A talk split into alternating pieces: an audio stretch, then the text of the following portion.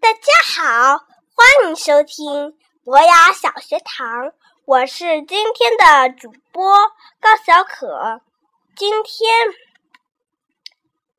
我给你们讲的故事叫《A Color of His Own》，是一位大师 Leo Leoni 写的。Parrots are green, goldfish are red, elephants are gray.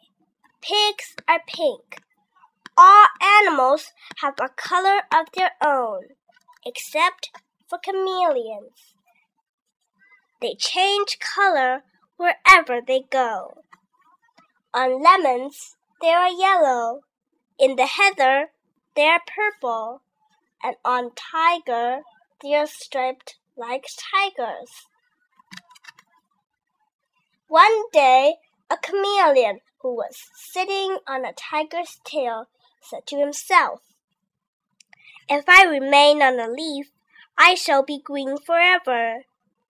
And so I too will have a color of my own. With this thought, he cheerfully climbed onto the greenest leaf.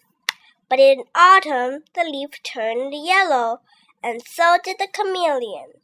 Later, the leaf turned red and the chameleon too turned red. And then the winter winds blew the leaf from the branch, and with it the chameleon.